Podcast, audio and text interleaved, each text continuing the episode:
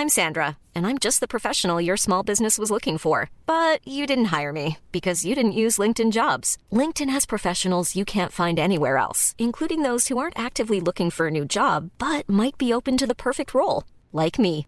In a given month, over 70% of LinkedIn users don't visit other leading job sites. So if you're not looking on LinkedIn, you'll miss out on great candidates like Sandra. Start hiring professionals like a professional. Post your free job on linkedin.com/people today. Hola, yo soy Mauricio Cabrera, creador de Juan Fútbol, Petips y Story Baker, y este es el podcast de Story Baker Academy, el podcast para creadores de contenido, emprendedores de los medios, periodistas y marcas que nunca paran de contar grandes historias. En cada episodio te comparto mis procesos creativos, experiencias y anécdotas de lo que he vivido con mis éxitos, mis fracasos que son muchos y aprendizajes, pero también con las recetas personales de gente con la que he trabajado, de la que he aprendido, que me inspira a crear, a estudiar y a pensar más. En este episodio platico con Francisco Aguirre, Paco Aguirre, emprendedor mexicano que ha apostado por el periodismo local desde Aguascalientes a través de LJA y antes como una edición regional de La Jornada. En diciembre, LJA cumplirá 12 años de vida, tiempo en el que ha sobrevivido como un jugador relevante en la generación de noticias locales y en el que ha tenido que recurrir a la creatividad para evitar depender de la publicidad gubernamental, una batalla a la que aún se enfrenta. El periodismo local, como el periodismo especializado en nichos, es una de las grandes tendencias y necesidades en la actualidad. Ante los abusos del gobierno y frente a la proliferación de las fake news, medios y periodistas luchan por satisfacer una tarea pendiente en los países latinoamericanos, la de hacer llegar a la sociedad información confiable, verídica y libre de intereses. Conoce aquí las estrategias, aprendizajes y recomendaciones que te hace Francisco Aguirre tras emprender con LJA. Que se enciendan los hornos, episodio 8, temporada 2. ¿Cómo hacer rentable un medio que apuesta por el periodismo local? Nuevo episodio en Story Baker Academy, ahora con Francisco Aguirre, director de LJA, un medio líder en Aguascalientes. Francisco, gracias por estar aquí en una relación de amistad que ya lleva algo de tiempo. Te quiero contar hoy cómo se encuentra LJA y cuál ha sido el proceso de construcción, porque muchas personas se llegan a confundir con que antes eran la jornada y demás. Sí, claro, gracias Mauricio. Encantado de estar aquí.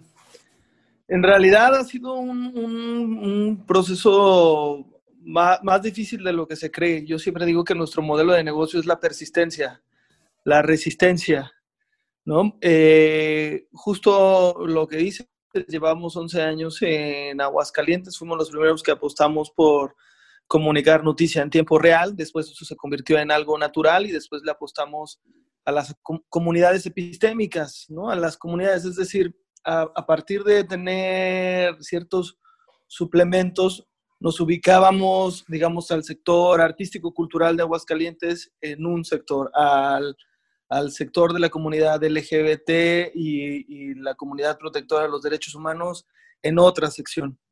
Y eso, digamos, esa suma de múltiples, un suplemento deportivo más de análisis que de breaking news, más de debate, si LeBron era mejor que Jordan, cosas de ese tipo, este, hacíamos en, eh, por escrito, fueron lo que nos permitió permear en, en un mercado, pues que cuando llegamos nos decían que no cabíamos, ¿no? Que, que, ya había suficientes periódicos, suficientes medios en Aguascalientes.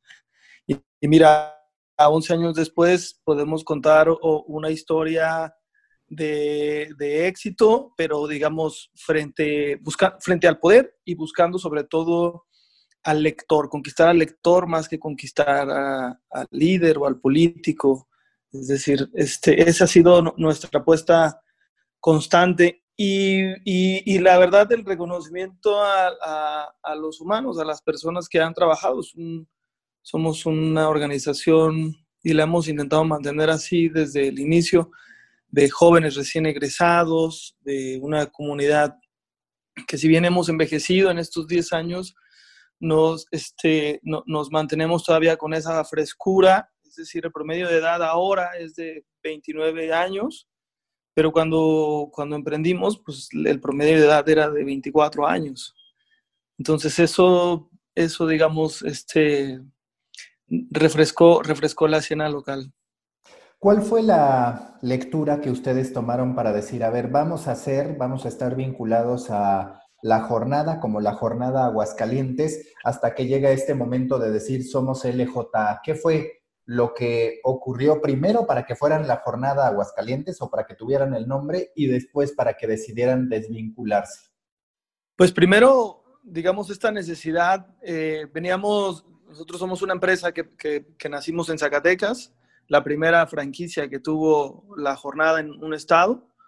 La jornada Zacatecas este, ya llevará 16, 17 años de existir.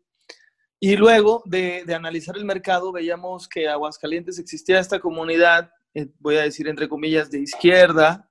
Y digo entre comillas porque pues, es, un, es una cosa que no podríamos describir con mucha precisión, pero digamos, está ahí en términos ideológicos.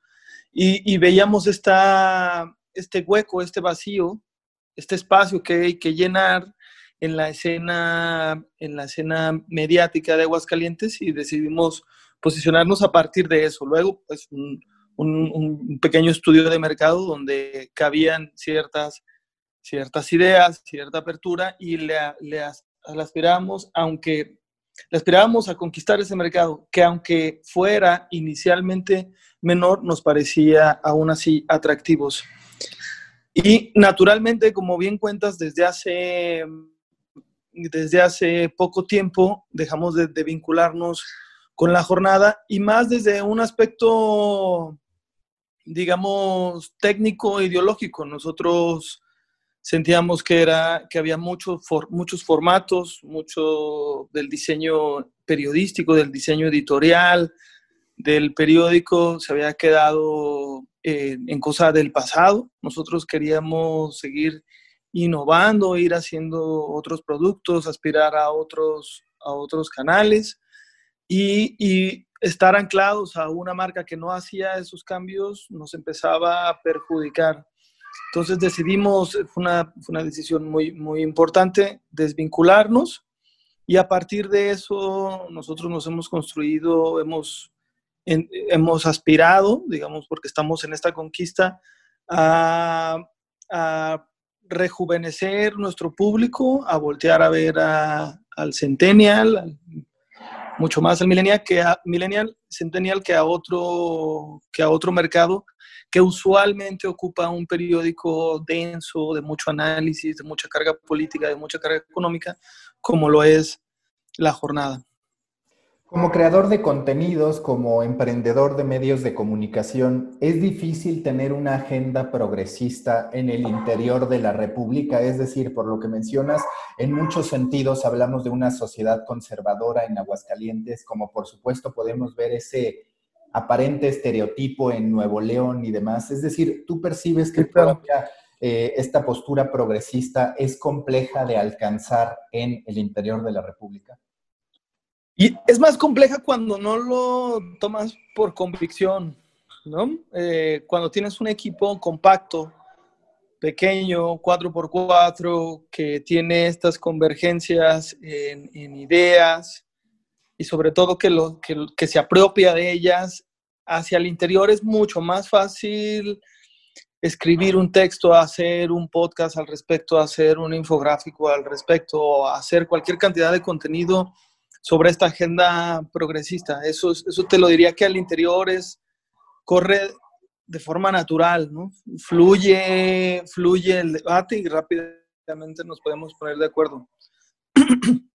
Por supuesto que al exterior causa, causa comezón, ¿no? Muchas veces este, te podría contar anécdotas inclusive de, de, del, del, clero local que, que que nos, o nos censura o, cosas de ese tipo, pero digamos, si, si volteáramos a ver la métrica, eh, nos, ha ido, nos ha ido mucho mejor siendo consistentes con lo que pensamos y hacemos que, que andar de, de, veletas. Y voy a ponerte un ejemplo, en, y voy a poner un ejemplo en particular.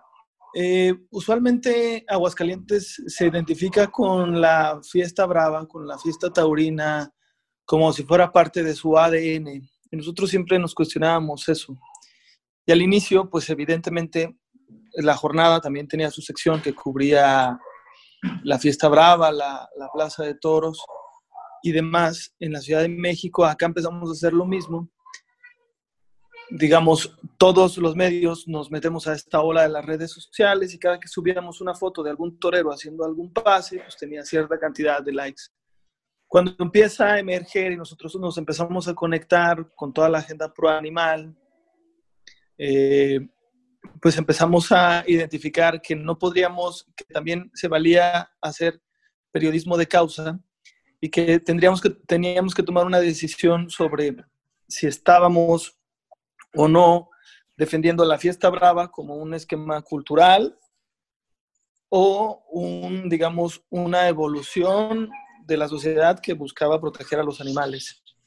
Y naturalmente cuando subíamos una marcha pro animal o, cubríamos un evento ya, digamos, de, de adopción de, de perritos o mascotas, nos iba mucho mejor en Internet. Entonces, es un poco también de, estar comunicando con tu audiencia y a partir, te decía hace rato, de tener esa comunidad por animal dentro del periódico, bueno, te hacía, nos, hacía poner enfrente, nos hacía poner enfrente a la fiesta brava. Y ahora somos el único medio local que no cubre nada de toros. E inclusive somos este, críticos de la inversión pública en la fiesta brava. Acá en Aguascalientes particularmente los, gobiernos tienen escuelas taurinas. Hay mucha inversión pública destinada a ese, a ese evento que ya le dice poco al joven, que ya le dice poco a la sociedad hidrocálida que preferiría que ese dinero, que no es poco, se destinaran a otro tipo de cosas. Entonces también es, es ir evolucionando adentro en función de cómo van evolucionando tus comunidades. Ahora el, feminismo es otra cosa, por poner un ejemplo. ¿Qué papel juega el impreso en todo, en todo esto? Porque es una de las características de los medios locales, por llamarlo de alguna manera. Muchos se respaldan y tienen como principal modelo de negocios el impreso. Entonces, para ustedes, ¿qué rol ha tenido y qué es lo que están planteando hacia el futuro cercano? Claro, pues el impreso te da como esta consistencia de ser un medio serio que trata de verificar y confirmar la información, de, digamos, de tener los procesos este, bien claros, bien establecidos, donde hay un, editor que revisa. Eh, desde, desde el inicio te contaba que, le apostamos fuertemente al, Internet, al sitio. Eh, ahora me parece que eso es lo que, y más en la pandemia, donde pues evidentemente las ventas del impreso han, han disminuido, es lo que nos ha sostenido como un medio serio. Yo quisiera entrar en esta categoría de que ahora somos un medio híbrido, que es una cosa, este, que es una cosa que tendríamos que discutir profundamente porque ya no solo, ya no solo somos un periódico, ya somos más que un periódico y eso es un, eso es un brandeo que nosotros tenemos, nos interesa mucho y tenemos años eh, comunicándolo. Participamos en muchos programas de radio, hacemos nuestros propios podcasts, estamos en muchísimas otras plataformas. Más allá de apostarle particularmente a, a muchas redes sociales y a los formatos en los que se comunica, somos más que un periódico, hacemos mucho más cosas que eso hasta para, para conectar con nuestras audiencias. Por ponerte un ejemplo, nomás para particularizar, eh, eh, celebraciones de aniversario, hacíamos subastas de artes, de, artistas jóvenes y, digamos, todo el dinero que se recadaba en esas subastas las donábamos a la universidad pública para seguir para que los jóvenes este, siguieran estudiando. Y ese tipo de cosas son las que creemos nos conectan con nuestras audiencias, con un público universitario, joven y demás. Y el rol del impreso ha sido la perfecta excusa para también invitar a muchísimas personas a escribir, a plasmar y a tratar de contar la historia de un estado. Hoy estamos en una profunda reflexión y lo que creemos es que a Aguascalientes le está haciendo falta un impreso gratuito, un impreso gratuito que, de calidad, que no vaya a banalizar a la mujer, que no, que no digamos, no, no tenga que ocupar un, espacio de nota roja en sus portadas, un gratuito que, que, intente decirte otra cosa, otra historia, y eso es lo que muy probablemente va a ocurrir con el impreso LJ en Aguascalientes en uno o dos meses. Yo te quiero preguntar, ¿se puede tener un medio local que no dependa del gobierno? Sí se puede, sí se puede tener, sí se puede tener. Es muy complicado porque tú sabes, tú sabes muy bien y, tal vez como, como conocedor de, de, medios, como experto en medios que eres, que prácticamente ningún medio en México este, lo financian los lectores, ¿no? Y en el mundo, ¿no? Es muy complicado. Digo, los modelos gringos o algunos europeos o algunos orientales sí con su singularidad, pero prácticamente ningún, hay prácticamente ningún medio este, está financiado por el lector. Eso es, eso, eso es importante. Y básicamente todos los medios de comunicación que se dedican al diarismo reciben de alguna u otra forma, directa o indirectamente, publicidad oficial. Eso es una discusión importante. La discusión que no hemos agotado es que debería ser proporcional a la audiencia, proporcional a los mercados, proporcional a los nichos, ¿no? Porque se da mucha discrecionalidad y mucha arbitrariedad en el, reparto de la publicidad oficial. Sí se puede, sí se puede tener un medio de comunicación local sin tener el recurso público, pero sí es el camino más tortuoso y más difícil. Lo que le diría a alguien que quisiera emprender algún medio local es que justo se enfocara en tener una audiencia, un nicho, un valor agregado en el mercado. Este, me decía un coordinador de comunicación del municipio de Aguascalientes que en Aguascalientes había ya 275 medios. Y parece una locura. Y estábamos discutiendo y decían, pues una página de Facebook, una página de memes, no es naturalmente un medio, aunque lo consideres así. Entonces también que había que categorizar que sí es un medio o no, y es, imagínate que exista presupuesto oficial para 275 medios y los que van a nacer, pues los que están naciendo diario. Entonces sí, sí se puede, aunque es como lo, es una, es una ruta complicada. Tú hablabas de las comunidades.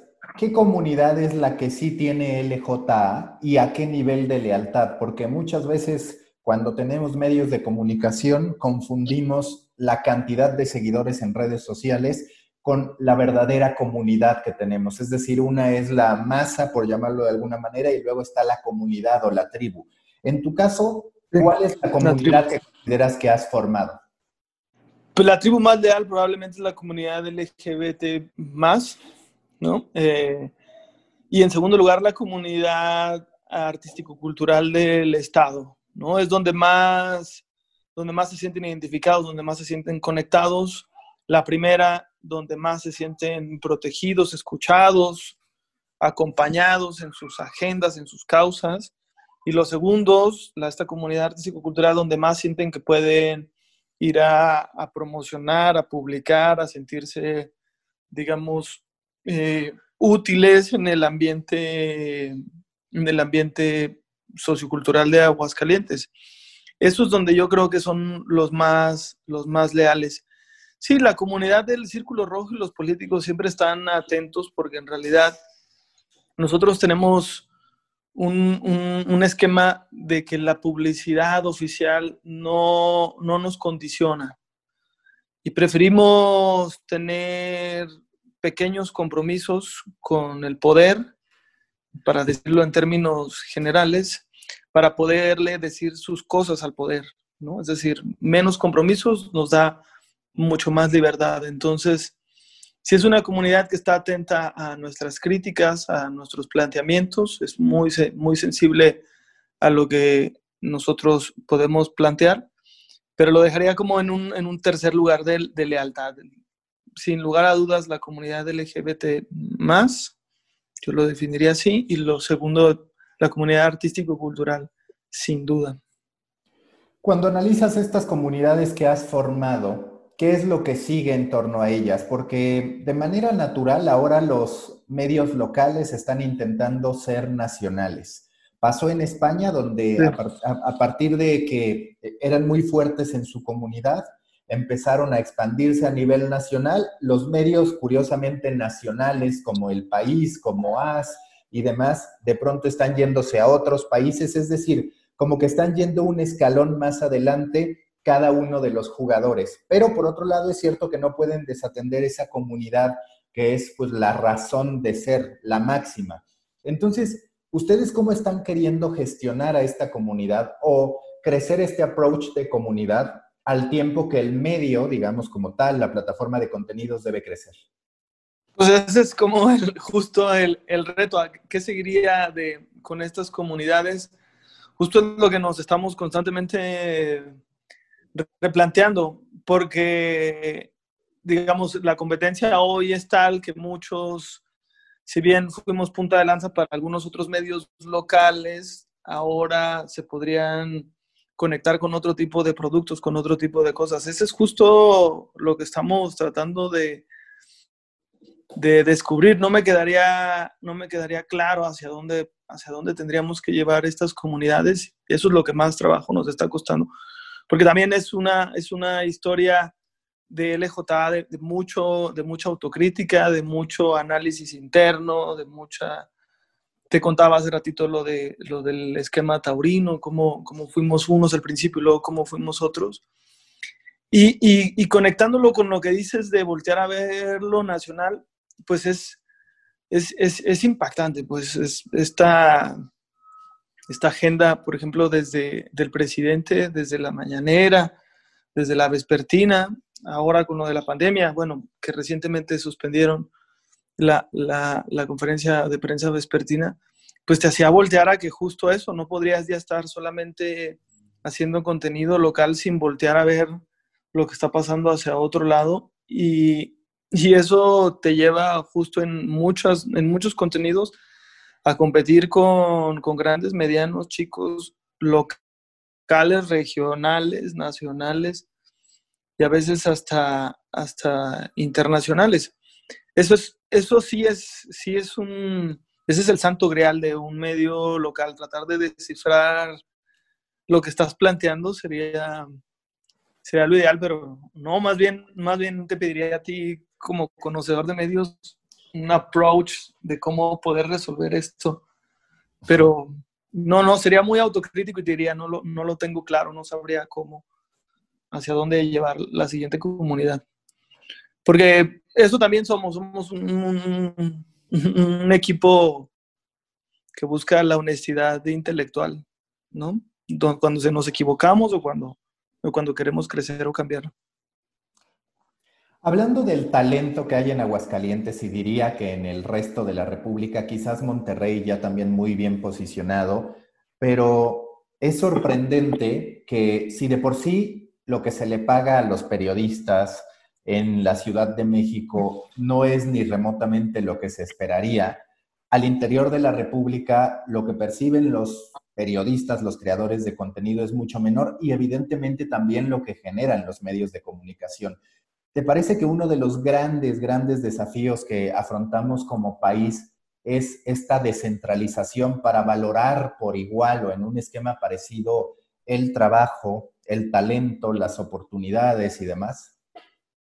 Sin lugar a duda, de verdad, sin lugar a duda. Este, inclusive hasta como ventaja competitiva, si alguien, o sea, también lo veo, trato de ver al revés, si alguien también del, del, centro, de alguien que, de alguna empresa que está anclada en la Ciudad de México, que pueda hacer mucho de su trabajo digital, si se saliera de ahí, se descentralizara, inclusive podría ser mucho más competitivo, productivo y rentable en los proyectos eh, periodísticos. Sí es, un, sí es un problema que muchos de los servicios publicitarios o de agencias y demás estén concentrados en el centro y eso haga que muchos proyectos mediáticos eh, se resistan a descentralizarse, es, es cierto. Esta conexión de, y del sueldo con el talento local también pasa por un esquema de la economía formal e informal, ¿no? Eh, esto es algo que, que, sí se tendría que, decir. Eh, no, aspirar a ser un, un, medio de comunicación serio tendría que llevarte a justo a que todo el talento, todo el recurso, el, el capital humano que se, que se tiene en las empresas tengan todas sus prestaciones, todos sus derechos y todo conforme a derecho. Y lo que pasa en muchísimos medios locales y en emprendimientos periodísticos locales es que nacen desde la informalidad, se sostienen la informalidad, crecen en la informalidad y se vuelve una burbuja. Y digo esto en sentido negativo por los estudiantes que aspiran a hacer eso, hay muchísimos estudiantes de comunicación que llegan ahora a la redacción pidiendo empleo, queriendo ser el nuevo Chumel Torres, ¿no? O, el, algunos queriendo ser el nuevo Chapucero, ¿no?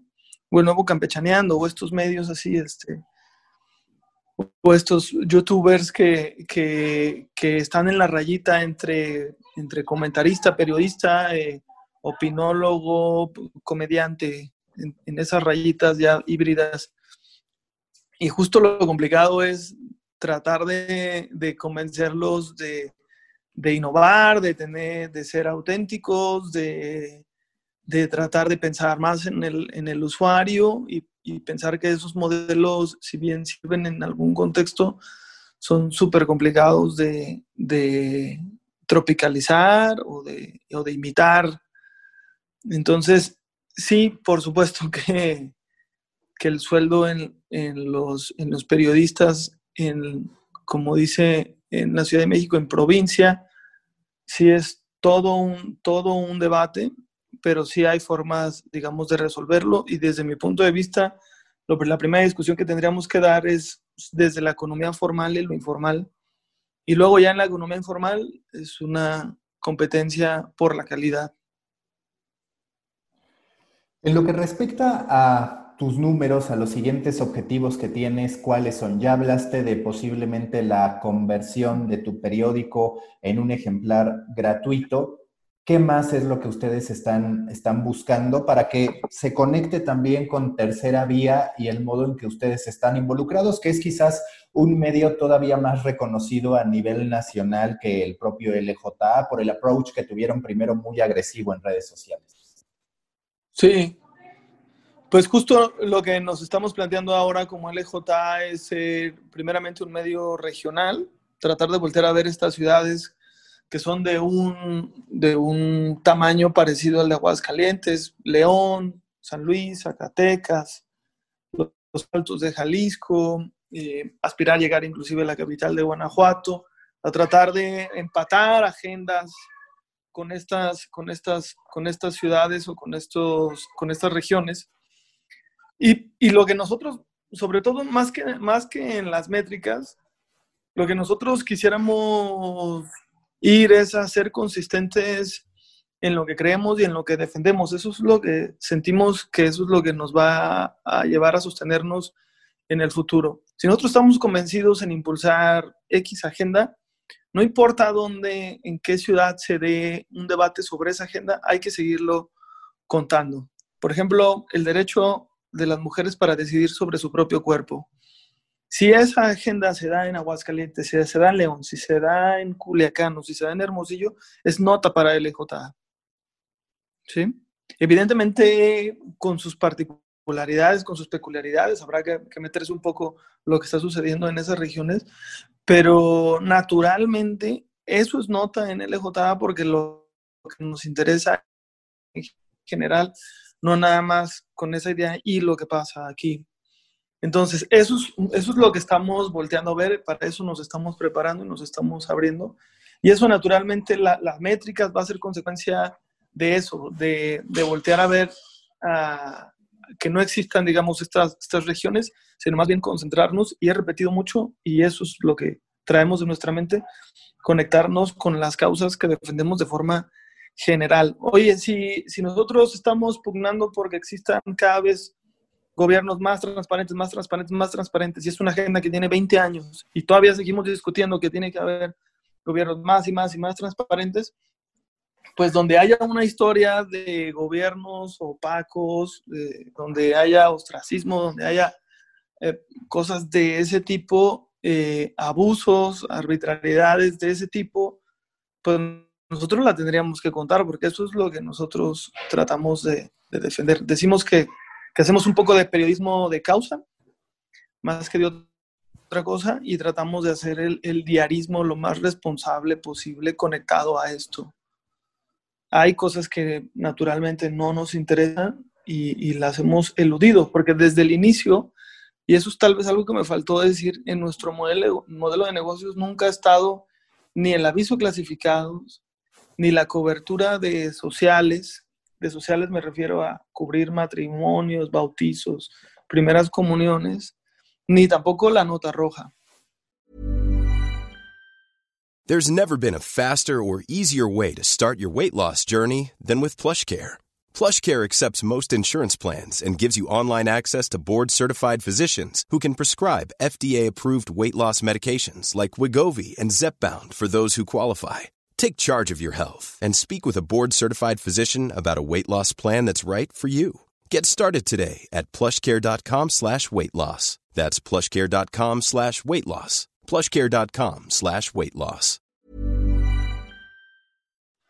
Entonces esos tres mercados, que son mercadotes para muchos otros medios de comunicación, los hemos omitido. Nosotros hemos ido a construir otro espacio, otro espectro, otro público, con miras a, que, ese se, se forme, se informe y estar, digamos, de ida y vuelta produciendo contenido de calidad. Entonces, por ahí más bien sí voltear a ver a las regiones desde nuestras causas e ir creciendo, digamos, naturalmente poco a poco. Y Tercera Vía trata eso muy bien. Eh, tercera Vía se conecta con el feminismo de forma, de forma muy importante. Queríamos ser el medio en este país que hablara de feminismo, que pusiera acento en ese asunto y creo que poco a poco ha sido referencia en esos temas. Y sobre todo un, un medio más tipo revista, que se privilegie la historia alternativa, no la historia común. Y es un poco lo que tú has dicho mucho, que el breaking, que el breaking news está muerto, lo has escrito, lo has dicho muchas veces. Y, Tercera Vía apunta a eso, a, a otro tipo de, de, contenido. Y sí, es, es es conectarlo, conectarlo constantemente con eso. Oye, y hablando de lo que tú ahorita me decías, quizás el camino para no perder la fuerza local que tienes y por el otro lado expandirte, justo es asumir que las causas son también potenciales comunidades y a partir de eso decir, a ver, yo desde donde sea que esté, puede ser Aguascalientes, puede ser Guanajuato, puede ser lo que sea, puedo generar los mensajes que permeen en las comunidades que tienen este interés particular, que eso a lo que te lleva es hasta cierto punto a desvincularte de lo que se entiende como información general y hacer, digamos, más de categorías específicas independientemente de que seas, por llamarlo de alguna manera, multitemas. Es exactamente eso. Es, eh, es exactamente eso. Lo defines, lo defines perfecto. Porque y eso es lo que yo creo también de la escena política.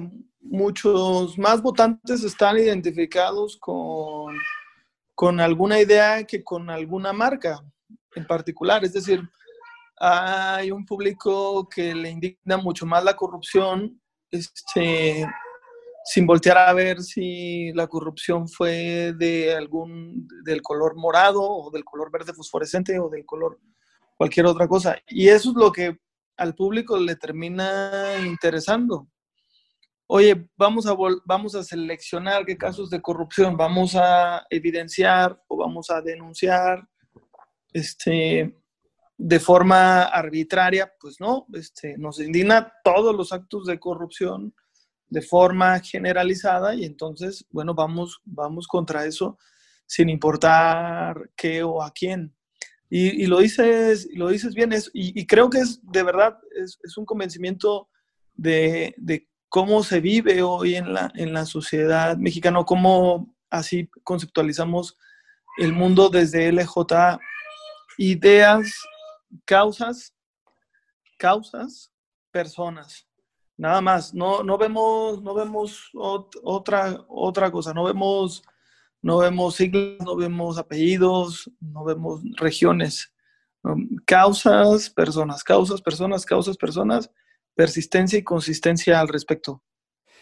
Y cuando mencionas esta parte de la consistencia, ¿ustedes qué han hecho bien y qué han hecho mal en lo que respecta al manejo de su comunidad? ¿En algún momento sientes que extraviaron el camino y que lo tuvieron que reconducir, que tuvieron que enderezarlo? Yo sí conectaría eh, la, la, la, posibilidad de que un periodista se pueda adaptar a las herramientas y al contexto es lo más importante de ahora. Es la información y la herramienta por la que se transporta el vehículo, en la que se transforma este contenido, es lo más importante. Alguien me decía que ahora la batalla electoral va a estar en WhatsApp y, y pues te pone a pensar, dices, entonces, ¿cómo generar contenido para WhatsApp? Eh, son cosas que, debemos ir reflexione y reflexione. Y eso es, creo, la, el, mayor aprendizaje que hemos tenido, que a veces nos tardamos muchísimo en adaptarnos a, eso.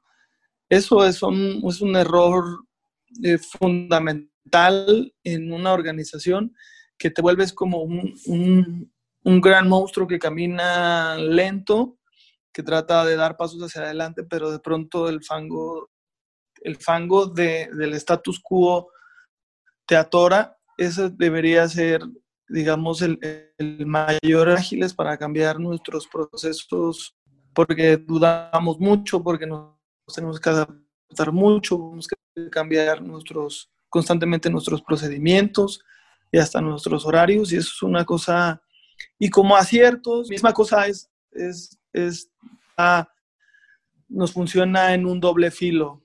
Sí cambiamos, quisiéramos cambiar más rápido, pero nuestra mayor ventaja es que nos ponemos en actitud de cambio y de adaptación. Y eso es algo súper importante, súper, hiper importante. Eh, ahora nosotros, digamos, la, pandemia, esto de hacer eh, home working, no, nos vino de forma natural porque teníamos años trabajando básicamente todos de forma digital y, conozco de buena, de, buena, de buena fe a otros compañeros de otros medios híbridos o de otros impresos que les ha costado el trabajo del mundo, estar en sus casas, enviar, trabajar digitalmente, trabajar desde casa.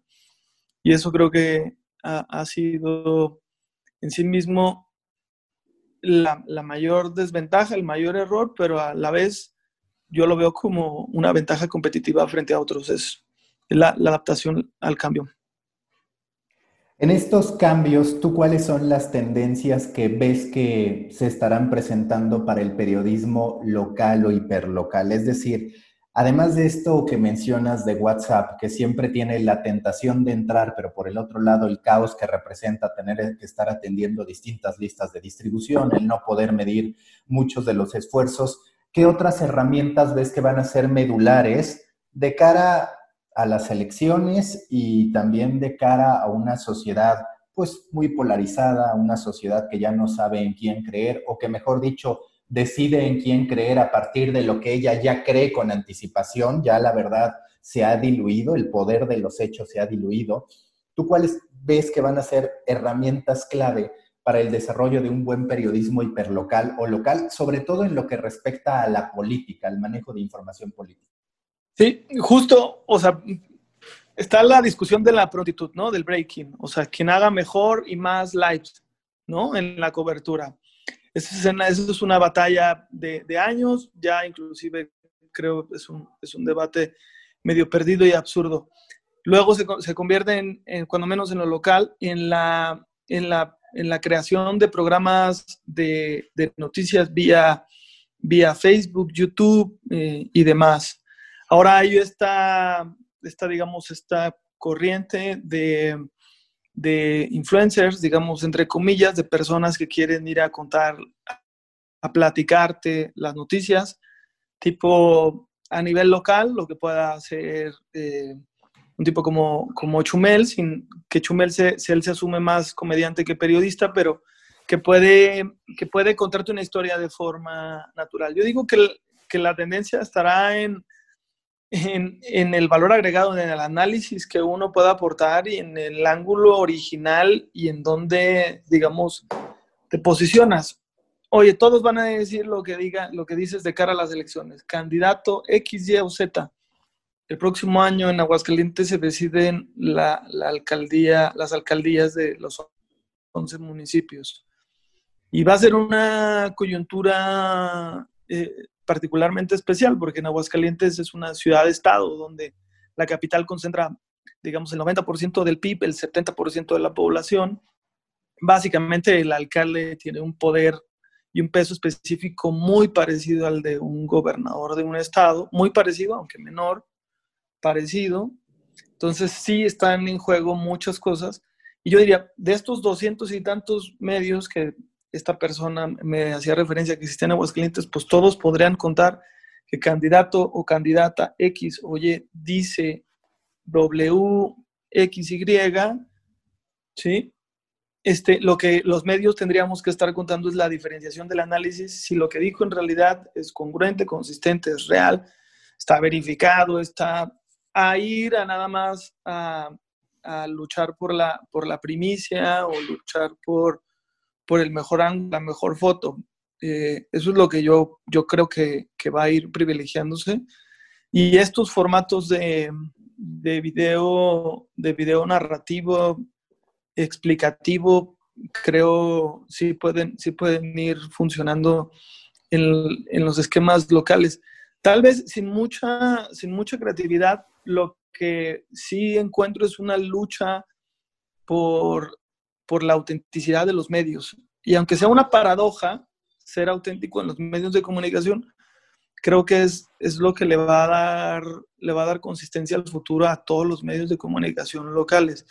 Si tú eres un medio una página de Facebook de reciente creación y lo único que haces es replicar lo que otros hacen, yo, yo, yo asumiría que esos, ese, tipo de, ese tipo de medios o ese tipo de páginas no tiene, no, no tiene escalabilidad ni sobre todo un sentido de sostenibilidad en el futuro. Entonces sí habrá que encontrar como este espacio de originalidad y sobre todo voltear a ver un ángulo eh, peculiar y particular para contar una historia y tratar de distinguirte. Y a lo mejor digo muchos lugares comunes eh, en materia de medios de comunicación, pero creo que sí deberíamos de, volver a, a, lo básico y lo básico hacerlo, hacerlo bien. Yo te quiero preguntar, para ti el texto empieza a ser ocioso. Últimamente estoy pensando mucho eso porque justo estoy próximo a publicar un libro sobre los medios y analizo ahí el elemento de cómo no necesariamente es que los medios estén haciendo mal contenido, al menos los referentes, ¿no? No estoy hablando de México, donde sí percibo que hay una especie de siesta eterna de medios como el Universal, como Reforma y demás. Pero a lo que yo voy es a que de pronto descubres que hay muchos medios que sí están haciendo buen contenido, pero ese buen contenido es en video y están a través de plataformas de streaming. Es decir, puedes ver cosas a profundidad de BuzzFeed, pero que están a través de Netflix. Puedes ver a Vox exportando y creciendo su formato explicativo hacia otras redes. Es decir, veremos cada vez más medios que no hacen tanto texto, que no se conciben como generadores de texto y ocasionalmente como productores de videitos para hacer virales y que tendrán que trabajar mucho más con el texto, el audio y la voz, pero ya en formatos mucho más largos y que posiblemente ni siquiera salgan en redes sociales, sino que tengan otro tipo de aterrizaje o de ejecución. Pues es que en eso yo sí le doy un sentido histórico a lo impreso, a lo print, eh, inicialmente y ahora, digamos, a lo impreso o al texto en Internet. O sea, y el sentido histórico es, es, es, es, relevante desde mi punto de vista. Es, oye, eh, ¿cómo eras antes? ¿Qué decías hace 10 años, hace 8 años, hace 5 años? ¿Y qué dices ahora? Es poderoso y es, y es extremadamente importante para nuestra sociedad, aunque sea a todo lo digital y a todo lo tecnológico, seguirá siendo importante. O sea, inclusive eso hasta como, como argumento de, de venta. Eh, el SEO en, en, Google es cada vez va a ser más relevante y eso hasta lo, lo, has dicho tú muchas veces hasta para tu marca personal. Es cuántos de nosotros queremos conocer a alguien y lo primero que hacemos es, es googlearlo, ¿no? Y lo importante, me parece, de los medios y de tú mismo y como persona es la historia que puedas contar, la historia que puedas dejar inclusive para, para tus hijos o para tus nietos en Internet. Y esa es, digamos, la relevancia, la relevancia que tenía antes el impreso o los diarios, que, eran, que son fuente primaria para historiadores, para el análisis científico de datos, para la investigación, científica, digamos, lo mismo va a ser el Internet en este esquema. Por eso sigo sintiendo que los medios son extremadamente importantes. Coaccionar o coartar la libertad de expresión desde alguna tribuna es peligroso dado ese sentido. Si nosotros tenemos a una persona en una palestra queriéndonos contar su historia, su interpretación de la historia todo el tiempo y no tenemos a nadie más contando una contrahistoria, pues es extremadamente peligroso, ¿no? Es antidemocrático inclusive. Para mí ahí está el valor de, de los libros impresos y el valor de dejar huella en Internet. De verdad es una, es una convicción que comparto con mi redacción, con la, con la empresa, con LJ, que nosotros somos narradores de lo que pasa en nuestro estado y en algún momento vamos a ser referenciados y juzgados por la historia. Este, no sé si para bien o para mal, pero juzgados de esa forma. Oye, ¿dónde estabas cuando tal gobernante hizo un desfalco? Tal? Bueno, pues estaba diciéndolo, ¿no? ¿Dónde estabas tú? Pues tú estabas del lado de él encubriéndolo. Este, ese es justo lo que creo tiene, tiene al final valor en, lo impreso, en lo que se puede dejar huella en Internet y me parece extremadamente importante. Y hay un, hay un, hay un debate, no debate, este, así lo digo, de, de que los jóvenes no les datos. Nosotros desde, desde nuestras redes, pocas personas entran directamente desde nuestras redes a nuestro sitio. Nosotros tenemos muchas visitas, muy buenas visitas. Este, somos el, medio local más con más visitas eh, y la mayoría de ellas son, son orgánicas. Entran desde, desde el buscador de Google o naturalmente desde teclear lj.mx. Y cuando cruzamos con, con la edad, cerca del 60% andan entre los 18 y los 30 años. Es decir, sí ha sido un enfoque de ir por, los, por esa generación, ir por ese público y en verdad nos está dando resultados. Y nosotros poco video hacemos. Es decir, sí, sí hay, sí hay un público, sí hay jóvenes que sí les gusta leer, sí les gusta entender, sí les gusta analizar. Sí hay muchísimos otros, por supuesto, que prefieren formatos, bueno, TikTok nos está dando esa lección, ¿no? Formata, la comedia se puede ponderar, o el caso de este chico de 17, de 18 años, este TikToker que contaba, que explicaba el socialismo de una forma o, explicaba todos otros temas menos, menos banales desde, desde esa herramienta, de plataforma. Entonces sí hay un público para eso, sí sigue habiendo ahí y es tratar de no, digamos, estigmatizar tampoco a los jóvenes que, que como, como tontos o como absurdos o como iletrados. Al contrario, nosotros creemos en esa otra juventud que, que sí se mete a leer, a analizar, a pensar y, y sentirse parte de eso.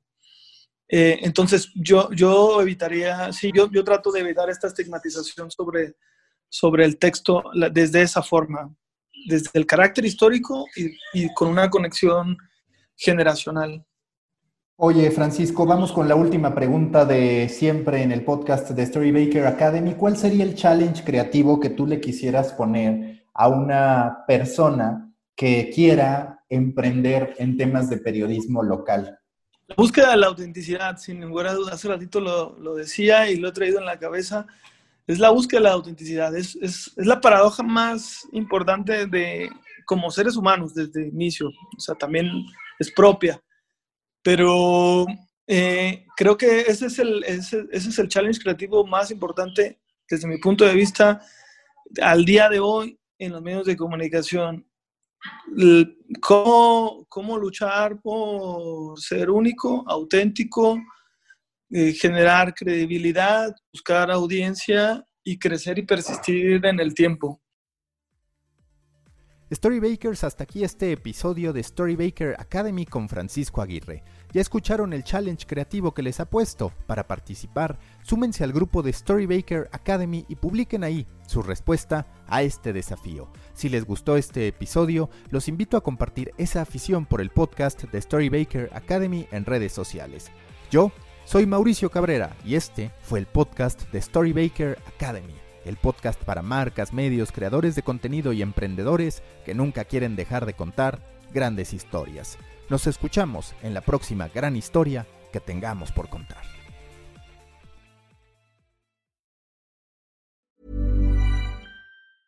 Mom deserves the best, and there's no better place to shop for Mother's Day than Whole Foods Market. They're your destination for unbeatable savings, from premium gifts to show-stopping flowers and irresistible desserts. Start by saving 33% with Prime on all body care and candles. Then get a 15-stem bunch of tulips for just $9.99 each with Prime. Round out Mom's menu with festive rosé, irresistible berry chantilly cake, and more special treats. Come celebrate Mother's Day at Whole Foods Market.